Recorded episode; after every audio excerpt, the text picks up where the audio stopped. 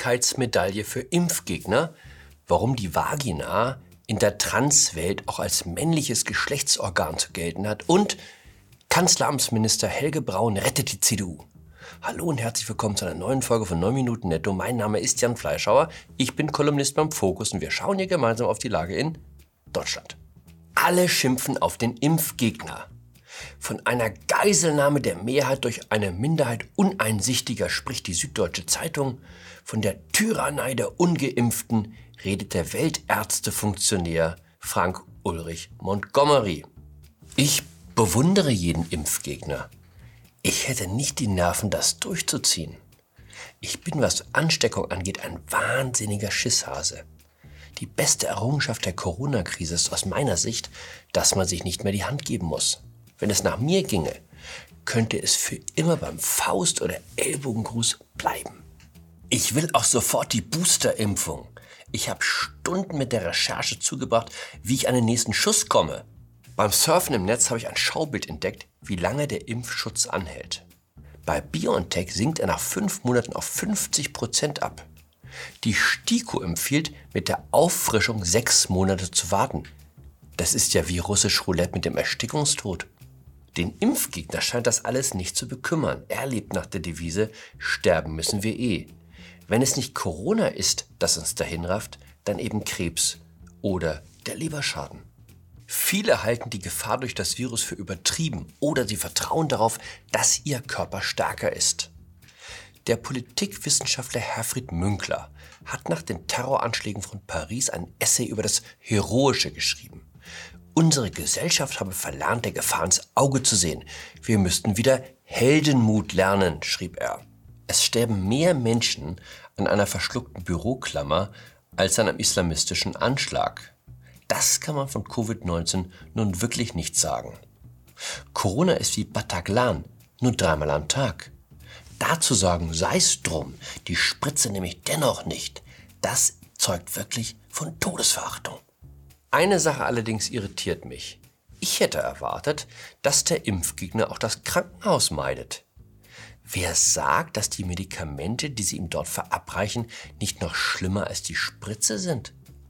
Ein britischer Arzt hat vor ein paar Tagen ein Foto mit den Präparaten hochgeladen, die sie einem Covid-Patienten geben, der auf der Intensivstation landet. 50 verschiedene Arzneimittelpackungen und Beutel. Als Impfgegner würde ich sofort Reis ausnehmen, wenn sich mir jemand im weißen Kittel nähert. Wer weiß, was sie da an mir austesten wollen, um ihre Statistiken aufzubessern. Außerdem schmälert es doch enorm den Heldenmut, wenn man sich beim ersten Anzeichen von Covid in ärztliche Obhut begibt. Sich über die Corona-Hysterie lustig machen und dann bei Atemproblemen zum Doktor rennen?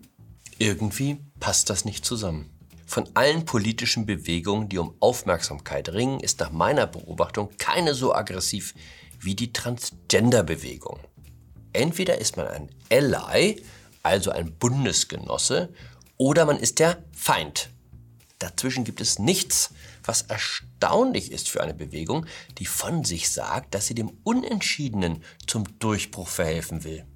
Als Ally hat man hundertprozentig solidarisch zu sein, auch noch bei dem größten Unsinn. Wenn jemand sagt, er erwarte, dass man eine Vagina als männliches Geschlechtsorgan betrachtet, darf man nicht lachen, sondern muss ernst nicken. Sie halten das für einen Witz? Ich habe neulich über die Transbewegung geschrieben. Mich erreichten darauf mehrere Schreiben von lesbischen Frauen, die sagten, dass sie angefeindet würden, weil sie sich weigern würden, mit Kerlen ins Bett zu gehen, die sich jetzt als Frau bezeichnen. Wer seine Präferenz für ein Geschlecht offenbart, wer also als Frau sagt, dass er ausschließlich auf Frauen steht, die eine Vagina und kein Penis haben, der handelt transphob. Genitale Präferenz ist transfeindlich, lautet der Schlachtruf. Okay, kann man sagen, Probleme einer Minderheit, aber wie das oft so ist, was im Kleinen beginnt, bleibt nicht im Kleinen. Das ist der berühmte Komiker Dave Chappelle. Auf Netflix läuft seit Oktober mit großem Erfolg seine Show The Closer, in der er neben Witzen über Weiße, Schwule und Frauen auch Witze über Transgender-Leute reißt. Witze über Transmenschen? Um Gottes Willen! Neulich machten einige Netflix-Mitarbeiter vor der Firmenzentrale Rabatz, um die sofortige Löschung von Chappelles Show zu erreichen. Bei den Protesten näherte sich den Demonstranten ein Mann, der ein Schild hochhielt, auf dem er sich als Dave Chappelle-Fan zu erkennen gab. Im Handumdrehen wurde er von der aufgebrachten Menge attackiert, wobei sich das Schild von dem Stock löste, an dem es befestigt war. Nachdem er sich wieder aufgerappelt hatte, stand der Mann benommen mit dem Stockrest in der Hand da. Darauf wandte sich die Menge gegen ihn und rief, er hat eine Waffe, eine Waffe! Das ist exakt, wie die Diskussion heute funktioniert. Erst bringt man denjenigen, dessen Meinung einem nicht passt, zu Fall, dann ruft man um Hilfe, wenn er wieder aufsteht und verlangt nach der Polizei. Helge Braun will die CDU retten. Helge Braun ist der Mann, der für Angela Merkel in den vergangenen dreieinhalb Jahren das Kanzleramt geleitet hat. Es brauche eine Alternative an der Spitze der Union. So hat er seine Bewerbung begründet. Alternative heißt normalerweise etwas anderes als das, was man kennt und nicht einfach so weitermachen, bis man ganz unten angekommen ist. Aber gut, der Mann ist Mediziner, nicht Sprachwissenschaftler. Was für Braun spricht, er erinnert sich immerhin, dass er in der CDU ist. Das ist schon mal ein Plus. Das konnte man von seiner Chefin nicht immer sagen.